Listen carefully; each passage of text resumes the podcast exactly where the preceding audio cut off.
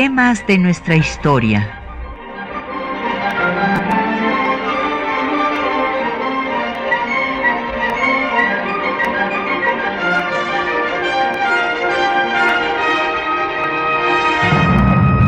Un espacio que difunde el conocimiento del pasado para comprender nuestro presente. Programa a cargo de la maestra Patricia Galeana. Buenos días, muy buenos días. Espero que todas y todos estén muy bien en este primer viernes del mes de septiembre. Eh, quiero anunciarles que vamos a dedicar a partir del siguiente programa a hacer eh, todos los viernes programas para darle seguimiento al proceso de la independencia de nuestro país. Pero el día de hoy lo vamos a dedicar a un movimiento muy importante que fue el movimiento sufragista mexicano eh, más eh, pues destacado de toda la historia porque llegó a tener 800 organizaciones a todo lo largo y ancho del territorio nacional. Me refiero al Frente Único Pro Derechos de la Mujer, que se constituyó un 28 de agosto de 1935. Pues eh, vamos a entrar en materia. Eh, hay que recordar que la lucha de las mujeres por todos sus derechos ha sido una lucha larga y aún no termina. Desde eh, pues eh, tiempos inmemoriales ha habido mujeres que se rebelaron eh, al status quo que limitaba su desarrollo y su participación en el ámbito público, reduciéndolas al ámbito de lo privado y pues tuvieron que luchar desde por el derecho a, tener una educación igual a la de los hombres, a tener derechos sociales, derechos políticos, todavía hasta la fecha, según el reporte de brecha de género del Foro eh, Económico Internacional de Davos, eh, la diferencia por trabajo igual para un hombre y una mujer es de hasta 50%. 50% menos se le paga a una mujer por el mismo trabajo que a un hombre. Es de 25 a 50%, imagínense ustedes. Y en materia de derechos políticos, que fue pues una de las principales luchas del Frente Único Pro Derechos de la Mujer, pues estas empezaron en el mundo occidental desde eh, la Revolución Francesa. En 1791, Olimpia de Gouges hizo la Declaración de los Derechos de la Mujer y la Ciudadana y eh, pues su crítica a sus compañeros jacobinos por no incluir a las mujeres, le costó la guillotina. Eh, después vamos a ver, no, no, nos daría tiempo todas las luchas que se dieron en Europa, en Estados Unidos, y nos vamos a concentrar aquí en México, cuál fue la situación a partir de que nuestro país cobró su independencia. Desde luego ya veremos en el resto de septiembre cómo las mujeres participaron en toda la revolución insurgente, pero una vez consumada la independencia y para entender el surgimiento del Frente Único Pro Derechos de la Mujer, hay que recordar que hubo eh, personajes como el pensador mexicano José Joaquín Fernández de Lizardi, que hicieron un llamado desde 1821 para que no eh, se excluyera a las mujeres de la toma de decisiones. Eh, señalaba que no había ninguna razón para excluirlas. Hubo mujeres que escribieron un grupo de zacatecanas una veintena de zacatecanas escribieron al constituyente de 1824, una vez caído el primer imperio y cuando se estaba eh, pues eh, discutiendo el tipo de federalismo que se iba a establecer en la constitución, pidiendo eh, pues que se les tomara en cuenta en las decisiones que se iban a tomar. Sin embargo, pues esta pues ni siquiera fue tomada en cuenta, no tuvo ni siquiera respuesta, ni siquiera es registrada pues en los debates del constituyente, ni mucho menos analizada esta solicitud. Después, en 1856, también ante el constituyente que va a eh, eh, promulgar la primera constitución que establece la eh, no, no intolerancia religiosa, o sea, que suprime la intolerancia religiosa. 86 mujeres también escriben al constituyente con la misma solicitud y tampoco tienen ninguna respuesta.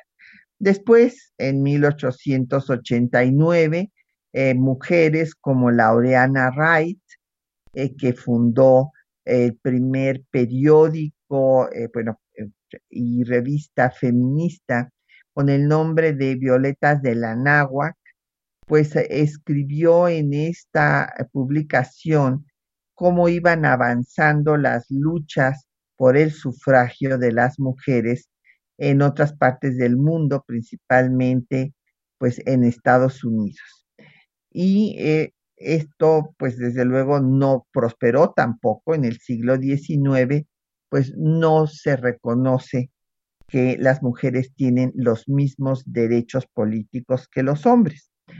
Y al inicio eh, del siglo XX, ya en el proceso revolucionario, eh, surge eh, Hermila Galindo, a quien le dedicamos el programa, un programa anteriormente, que va a formar el Club Admiradoras, Club Político, Admiradoras de Juárez con Eulalia Guzmán y Luz Vera, buscando que se dé el sufragio. En 1906, el mismo año en que estas mujeres forman el club admiradoras de Juárez, el programa del Partido Liberal eh, Magonista va a reconocer que hay que remunerar el trabajo doméstico y que la mujer debe ser sujeto de derechos. Eh, más adelante, ya en el inicio de la revolución, Dolores Jiménez y Muro, una maestra normalista, va a hacer una manifestación en contra de Porfirio Díaz en eh, la glorieta Colón. son apresadas ella y sus compañeras y hacen una huelga de hambre para que se les libere y exigen que se reconozcan sus derechos. Una vez que triunfa Madero, también se presenta al gobierno maderista la demanda señalando que en la Constitución de 57 no se establece eh, el sexo de los votantes y que por lo tanto las mujeres deberían de estar incluidas. Eh, pues el gobierno maderista fue muy breve, accidentado, como sabemos, y eh, posteriormente ya con el constitucionalismo y cuando se forme eh, el Congreso, se convoque al Congreso para eh, ver el proyecto de constitución que Carranza presentará para reformar a la constitución de 57, pues va a ser, eh, van a tener lugar los dos congresos feministas que hemos mencionado en programas pasados. En Yucatán, auspiciados por Salvador Alvarado. Este general sinaloense estaba consciente que si no participaban las mujeres, no se podría eh, dar eh, la transformación que buscaba la revolución para el país. Eh, sin embargo, pues recuerden ustedes que en el primer Congreso feminista no se dieron pues las conclusiones que eran de esperarse por Salvador Alvarado y por las personas como Hermila Galindo que estaban a la vanguardia, que era justo la demanda del voto, sino que las maestras se centraron fundamentalmente en cuestiones educativas. Y por eso se hizo un segundo congreso donde ya solo asistieron 234 eh, maestras y estas sí pidieron la ciudadanía limitada.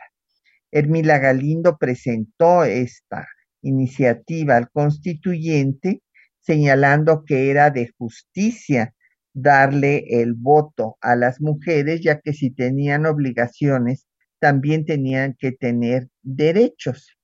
Eh, esto no fue eh, pues atendido por el Congreso, que consideró que la mujer no estaba preparada ni organizada, ni tenía educación cívica para participar en la vida pública y no se le otorgó el voto. Entonces, en 1919 se funda el Partido Comunista por José Allen, José C. Valadez, y participan mujeres que van justo a fundar el Frente Único Pro Derechos de la Mujer. Entre ellas eh, destacan Refugio García y Concha Michel. Ellas se constituyen el Consejo Feminista Mexicano, eh, que es el antecedente del Frente, para mejorar la situación de las trabajadoras.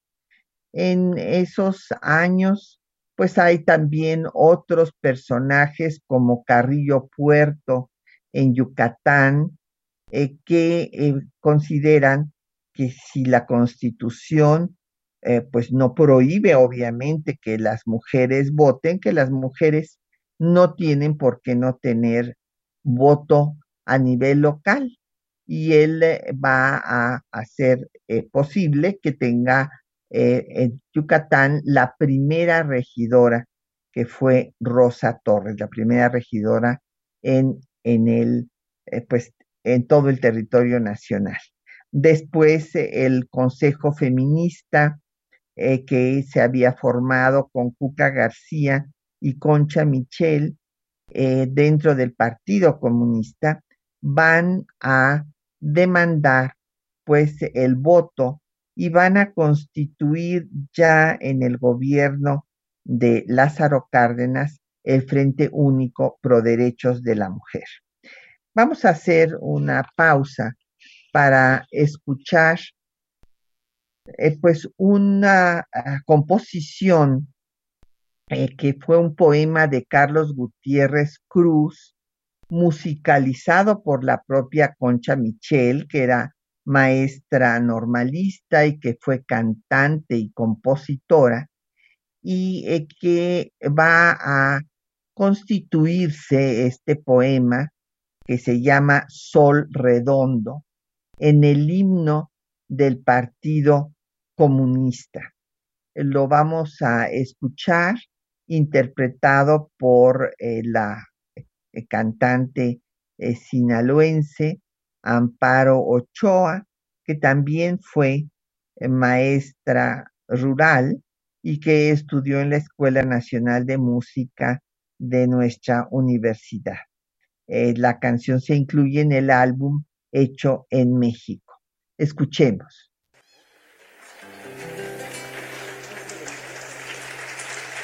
Son redondo y colorado.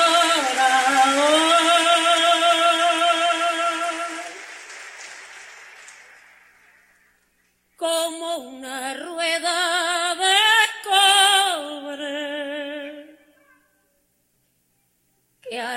diario me estás mirando. diario me miras, pobre. Me miras con el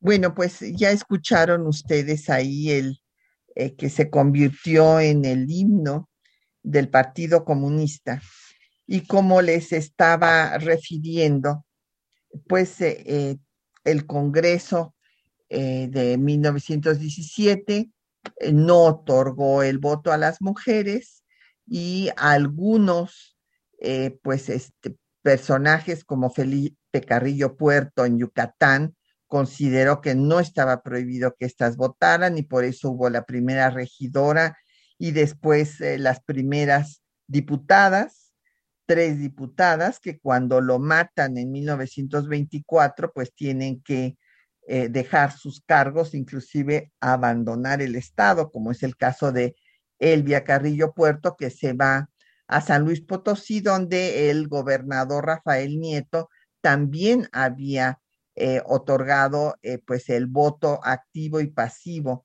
a las mujeres que supieran leer y que no pertenecieran a una organización religiosa. En esas eh, condiciones llegamos a, a la década de los 30, en donde pues hubo una gran movilización de las sufragistas, porque como les digo, en los 20 hubo algunos estados, como el caso de Yucatán, San Luis Potosí y Chiapas, y si bien en Yucatán y en San Luis Potosí no se derogó, eh, eh, eh, bueno, no, no, sí se, de- sí se derogó la posibilidad de que las mujeres pudieran votar, no pasó lo mismo en Chiapas, en donde eh, pues eh, siguió eh, teniendo esta posibilidad la mujer chapaneca y su primera diputada fue Florinda Lazos.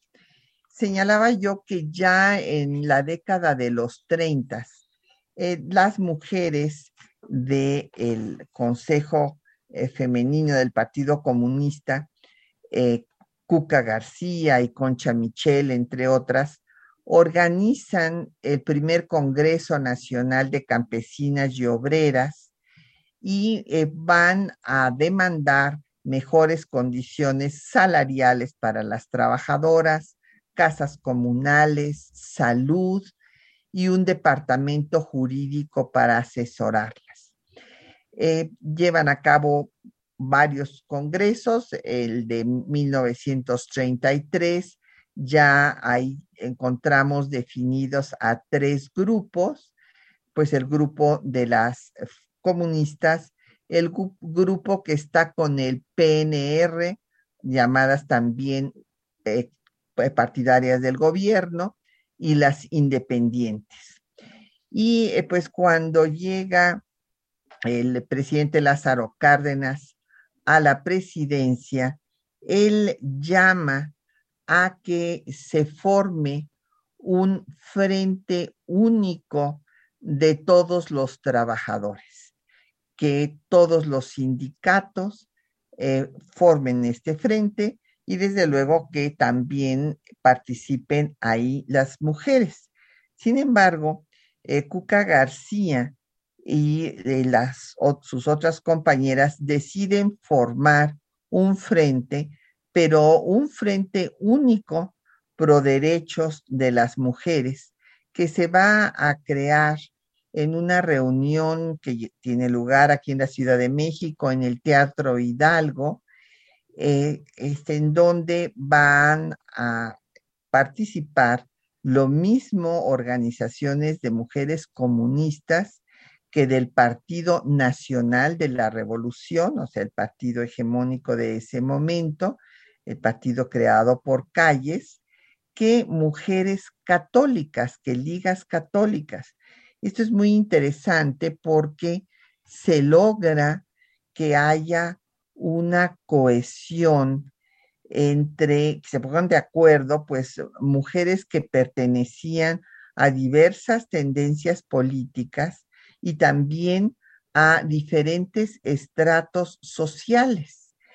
El frente logra tener, bueno, primero en su fundación 25 organizaciones, pero eh, después van a lograr tener 800 a lo largo y ancho del territorio nacional.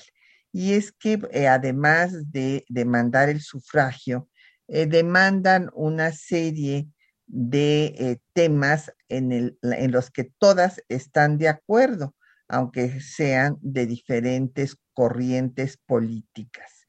Quieren tener pues mejor salario, y pues que se respete el horario de ocho horas, el seguro social, casas de maternidad, que se mejore la educación. Eh, hay que recordar que se acababa de establecer la educación socialista, eh, que se eh, también dé mejores condiciones de vida a las mujeres indígenas y en todo su pues programa de acción y sus objetivos, en síntesis, quieren hacerse escuchar y ser dueñas de sí mismas. Así lo dicen textualmente. Y entre eh, las mujeres que pues van a destacar en esta organización, pues está como les había yo mencionado, Refugio García, que es esta maestra rural comunista originaria de Tarentán, eh, Michoacán, y que pues fue la fundadora del Consejo Nacional eh, Mexicano con Elena Torres y Juana Belén Gutiérrez, otra revolucionaria, y después eh, que va a ser la fundadora y la cabeza más eh, importante del frente. Ella va a lanzar su candidatura para ser diputada y eh, después, pues cuando el PNR le dice que no, que se tiene que hacer primero una reforma constitucional, va a realizar con sus compañeras una huelga de hambre en frente de los pinos, inclusive eh, se amenazan con que están dispuestas a incendiar el Palacio Nacional si no se les da sus derechos políticos. Después de esto, el presidente Cárdenas mandará la iniciativa eh, de reforma constitucional para que, eh, el artículo 34 establezca sus derechos políticos. Pero ¿quiénes más participaban además de Cuca García? Pues vamos a eh, recordar a Concha Michel, que acaban ustedes de oír eh, la musicalización que hizo del poema El Sol. Ella era jalisciense, también maestra rural, cantante y compositora, y escribió diferentes textos muy interesantes, dos antagonismos fundamentales y cantos indígenas, entre otros. Otra de las eh, mujeres sufragistas pero que eh, luchó en el marco del PNR, o sea, dentro del Partido Nacional de la Revolución, fue Margarita Robles, que era periodista y que escribió textos importantes como La evolución de la mujer en México y también La ciudadanía de las mujeres. Y eh, tenemos a dos médicas muy destacadas, una de ellas Matilde Rodríguez Cabo, de San Luis Potosí, que fue la primera psiquiatra eh, mexicana, eh, miembro obviamente del Partido Comunista, y eh, pues escribió un folleto en pro de la despenalización del aborto. Dense cuenta que todavía ahorita no hemos logrado la despenalización del aborto en todas las entidades federativas y esto fue planteado por eh, Matilde Rodríguez Cabo desde la década de los 30. Y tenemos a otra eh, médica muy destacada, la tamaulipeca Esther Chapa, que fue la primera catedrática de la Facultad de Medicina de Microbiología y que ella va a seguir la lucha por dos décadas después de que ahorita vamos a ver esta iniciativa del presidente Cárdenas finalmente no va a concretarse, puesto que nunca se lleva el cómputo final de las legislaturas de los estados y no se hace la reforma del artículo 34 constitucional. Eh, se tenía gran temor de que si votaban las mujeres, iban a votar por el candidato de oposición, Juan Andreu Almazán. Y había pues la experiencia de que en España eh, la izquierda había eh, luchado para darle el voto a las mujeres y cuando las mujeres fueron a votar, votaron por la derecha. Entonces eh, prevaleció esta idea de que las mujeres eran controladas por el clero. Y esto se había puesto de manifiesto en la gran participación que habían tenido en la guerra cristera. Vamos a hacer una pausa para escuchar los textos de estas eh, protagonistas, eh, las líderes del Frente Único pro derechos de la mujer. El Frente Único Pro Derechos de la Mujer fue la organización sufragista más importante de México. Se creó el 28 de agosto de 1935 bajo la dirección de la maestra comunista Refugio García durante un congreso convocado por comunistas e integrantes del Partido Nacional Revolucionario, los penerristas, que incluyeron a organizaciones católicas en el Teatro Hidalgo de la Ciudad de México. Asistieron 25 organizaciones feministas y representantes de todos los estados de la República. Llegó a reunir 800 agrupaciones con 50.000 afiliadas de diferentes profesiones, tendencias y clases sociales. Al respecto, Adelina Sendejas comentó. El programa de lucha era muy concreto y tan amplio que importaba a todas. ¿Quién iba a estar en contra de abaratar la vida? Contra la instalación de servicios médico-asistenciales que le dieran atención a la maternidad. Contra el principio de a trabajo igual, salario igual. Esto importaba a todas, católicas, protestantes, comunistas. En junio de 1937, Refugio García, secretaria del Frente, y Soledad Orozco, miembro del Partido Nacional Revolucionario, lanzaron sus candidaturas a diputadas por los distritos de Uruapan y León, respectivamente. Sin embargo, no se aceptaron sus postulaciones, argumentando que se tenía que reformar primero la Constitución para que las mujeres tuvieran ese derecho. Fue entonces que Refugio García envió el siguiente mensaje. Nosotras, las mujeres del Frente Único Pro Derechos de la Mujer, estamos profundamente interesadas en obtener nuestros derechos políticos, nosotras ayudamos a hacer la revolución. En muchas ocasiones, el humo de la pólvora rozó nuestras cabelleras y ello nunca nos hizo retroceder.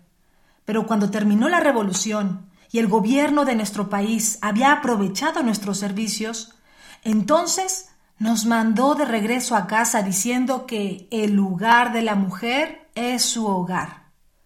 En nuestra organización muchas veces nos hemos preguntado, ¿cómo podemos regresar a nuestra casa cuando tenemos necesidad de trabajar?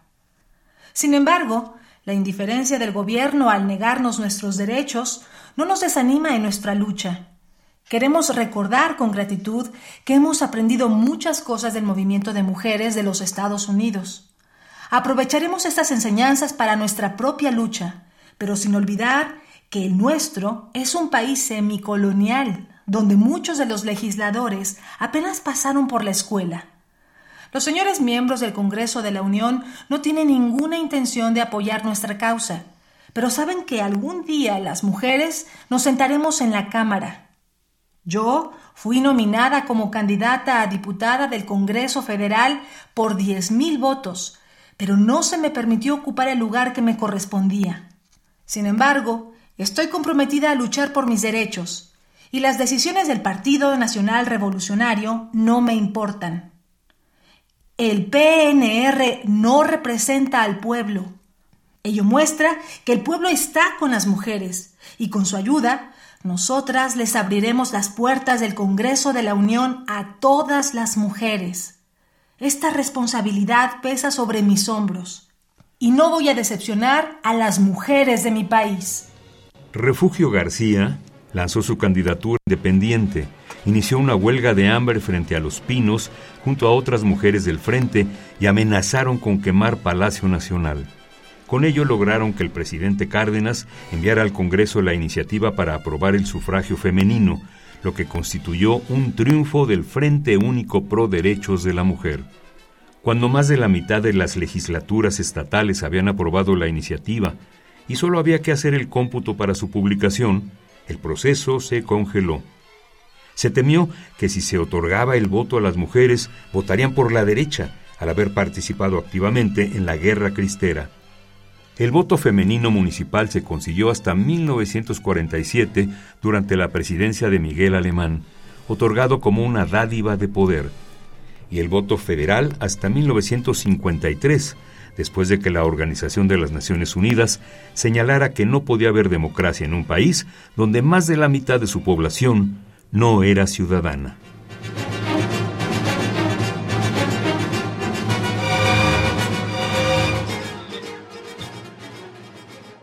Bueno, pues ahí tienen ustedes eh, los textos. Eh, eh, ah, primero, pues hay que saber quién era Adelina Sendejas, que es uno de los textos que acaban ustedes de escuchar y que fue otra de las dirigentes del frente.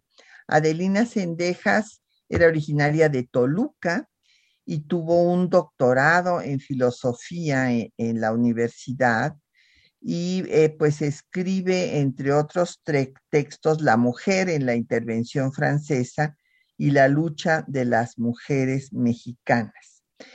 Y eh, pues eh, ahí Adelina Sendejas habla de la variedad de las mujeres que, que integraron el frente y esto es realmente muy importante destacarlo porque hay inclusive una crónica del periódico El Universal, que es un periódico conservador, en donde habla de que junto a mujeres vestidas a la última moda, había humildes eh, trabajadoras domésticas.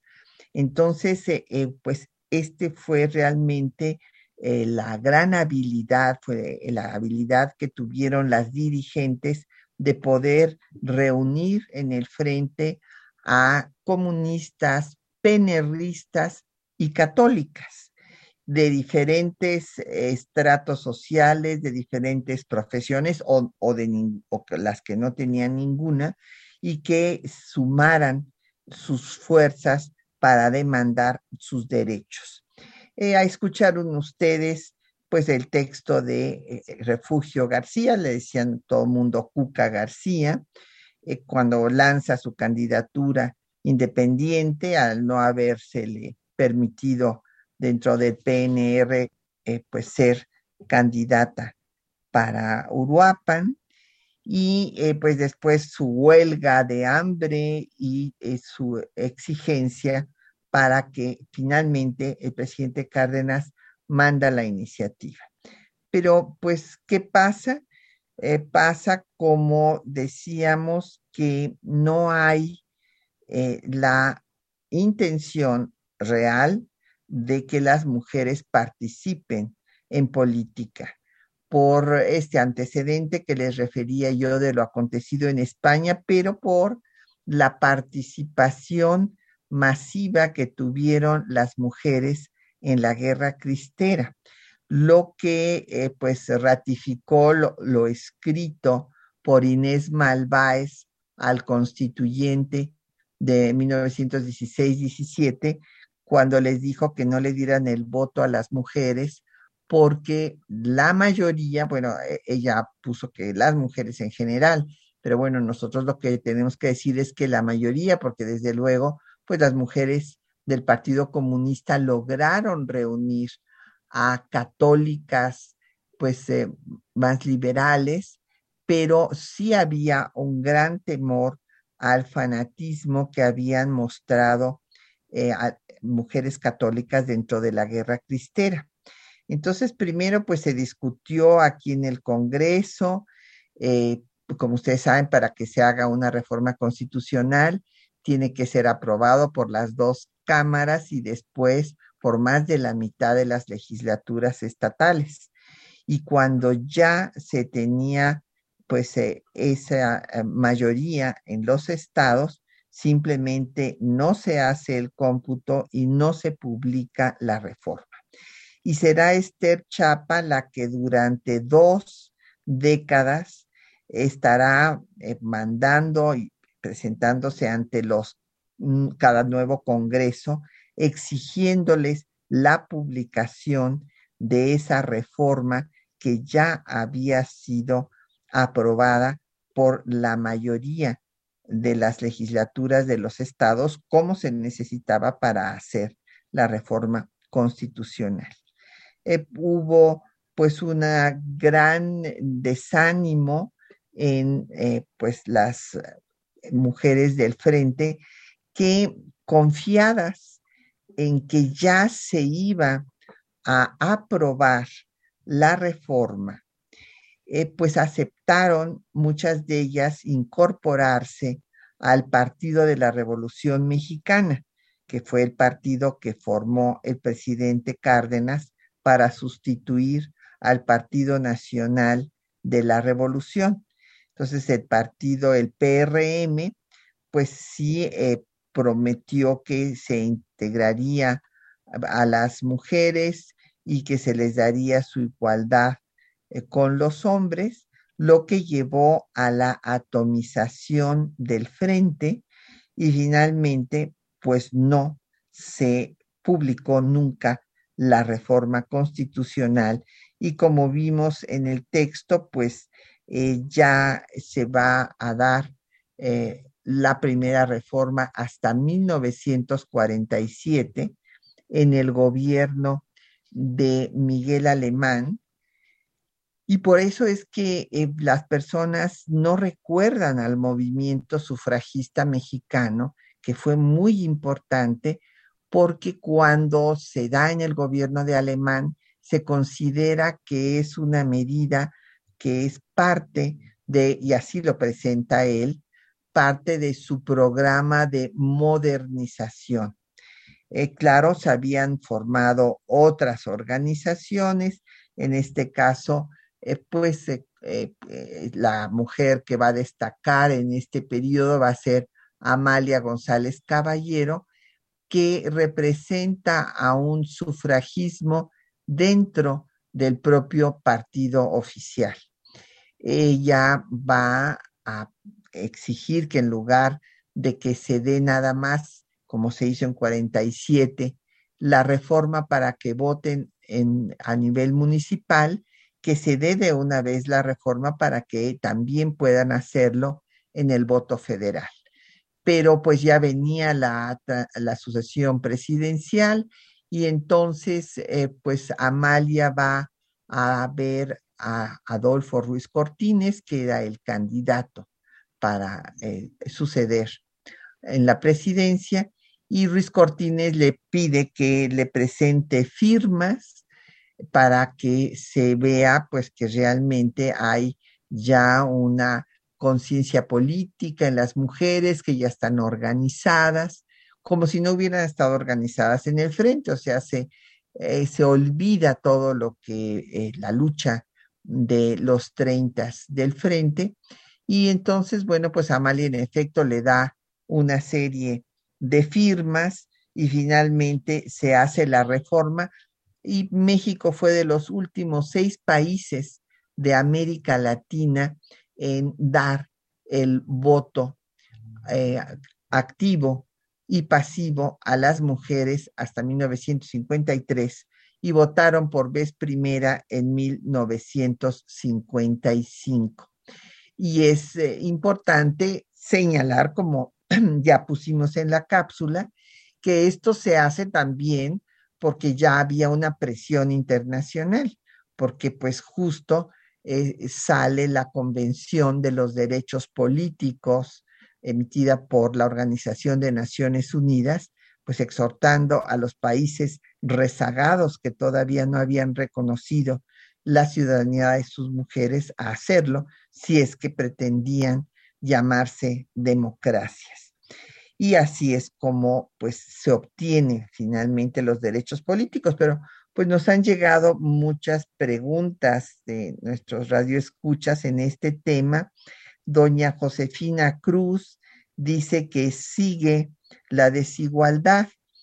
Pues sí, en efecto, porque eh, pues eh, el que se haya establecido la paridad eh, y que pues tengamos a una gobernadora como la que tenemos en Guerrero, pues evidentemente eso no es un avance de respeto a los derechos humanos de las mujeres y ya les decía yo que todavía la desigualdad salarial va de un 25 hasta un 50%. Hermila Sánchez eh, pide que se hable de las primeras publicaciones feministas, pues precisamente fueron en primer lugar las violetas de la náhuac de Laureana Wright, en donde eh, publicó entre otros eh, artículos, uno muy interesante que se llama La emancipación de la mujer a través de la educación. Pero vamos a hacer una pausa para escuchar eh, pues música, música justamente de Concha Michel y esta pues maestra rural comunista eh, originaria de Jalisco, eh, que eh, además de ponerle música al que se convirtió en el himno del Partido Comunista, El Sol Redondo, pues tiene otras muchas composiciones. Y aquí vamos a escuchar la que lleva por título Unión Lloroncita y está interpretada por el dueto compuesto por José Ángel Gutiérrez y Teresita de Jesús, del álbum Las Rosas, dedicado a la memoria de Concha Michel y de Tina Modotti. Escuchemos.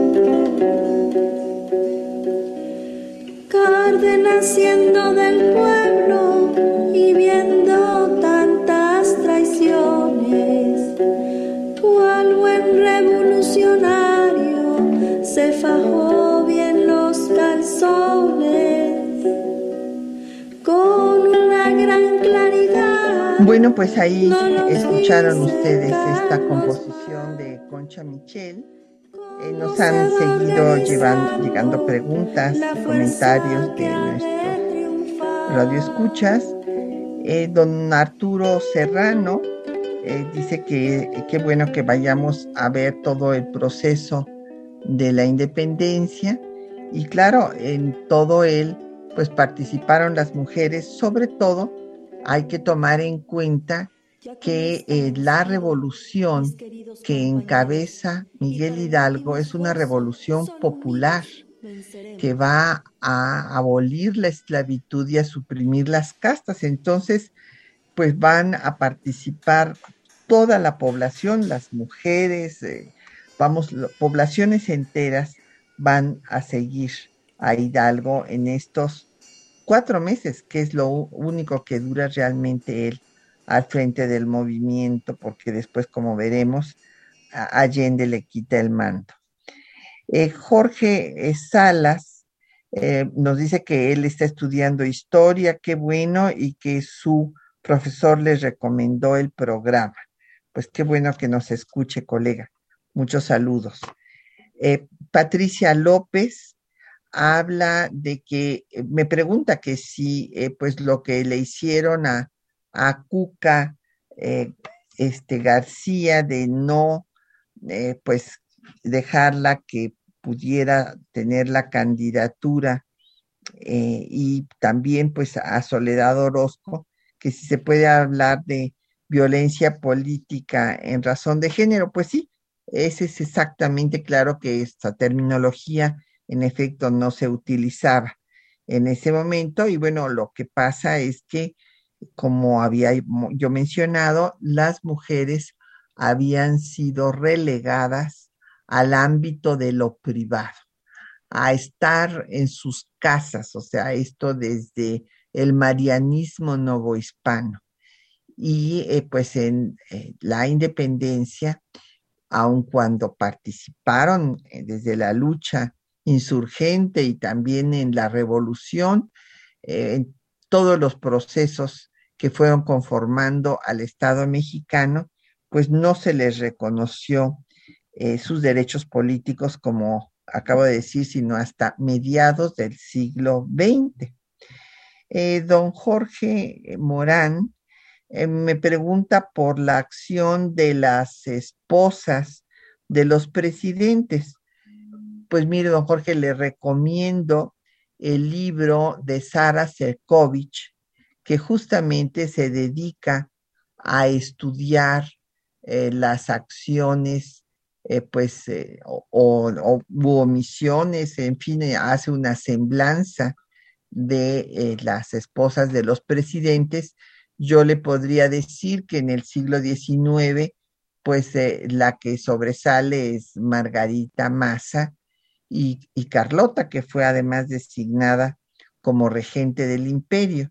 Y ya de los presidentes eh, contemporáneos, digamos, de la época contemporánea de México, bueno, pues hay que recordar que doña Eva Sámano, como era maestra, y era maestra normalista, pues eh, ella estableció, por ejemplo, los desayunos escolares.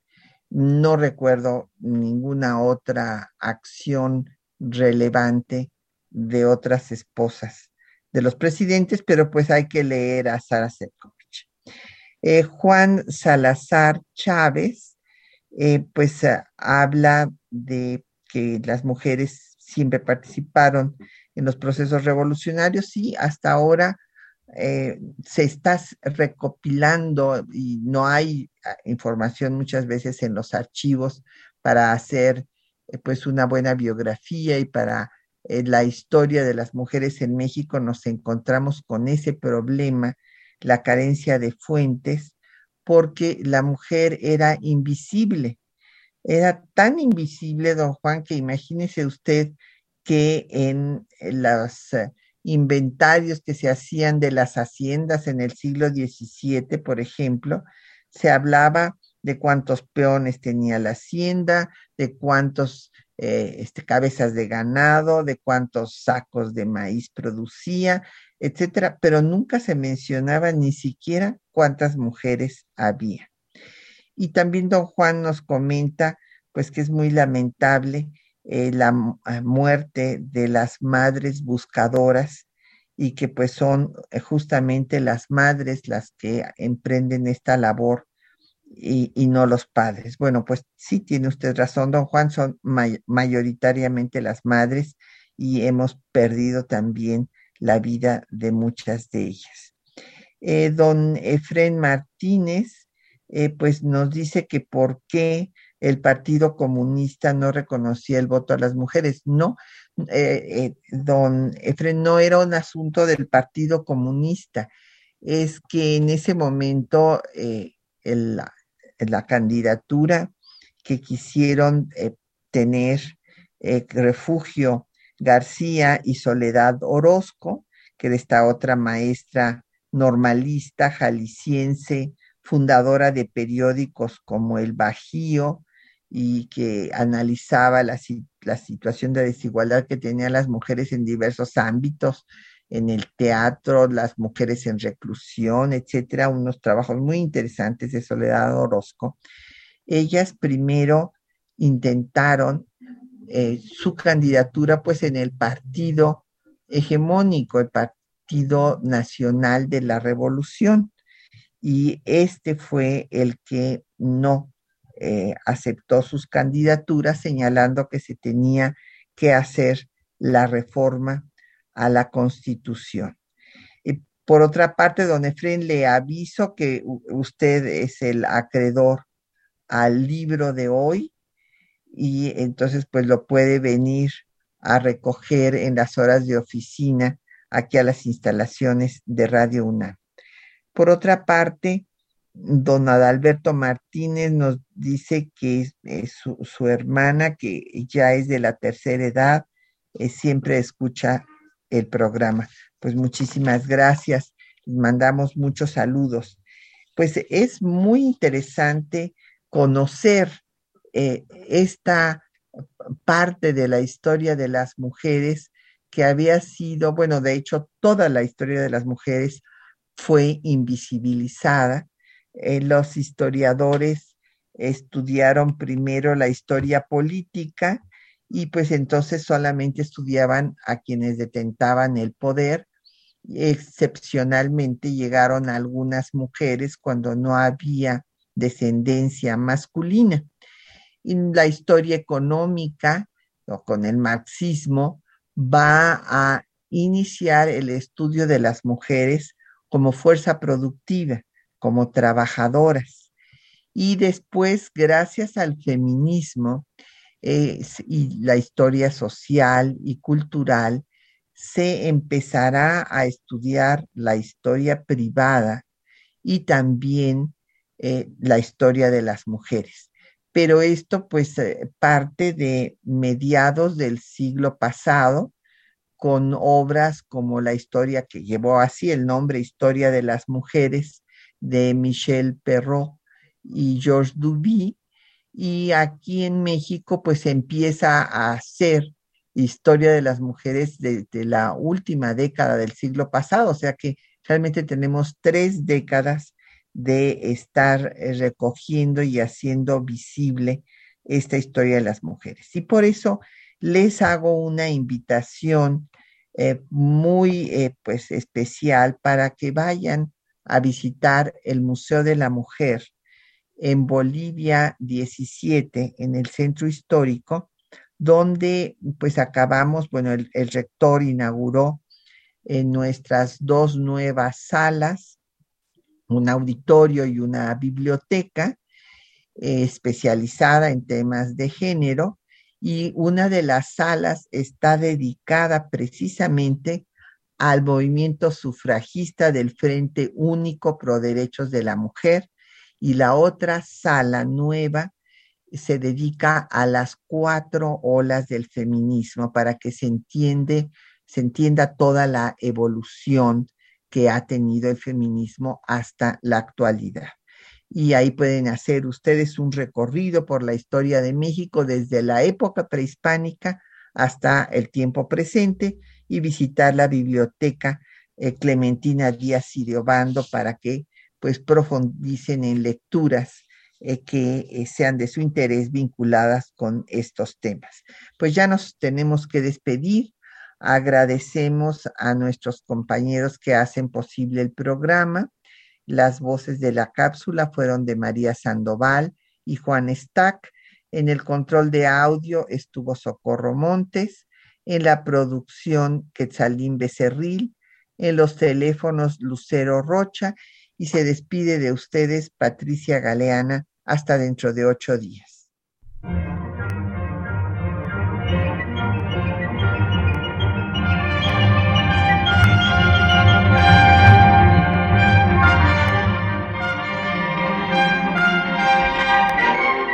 Temas de nuestra historia.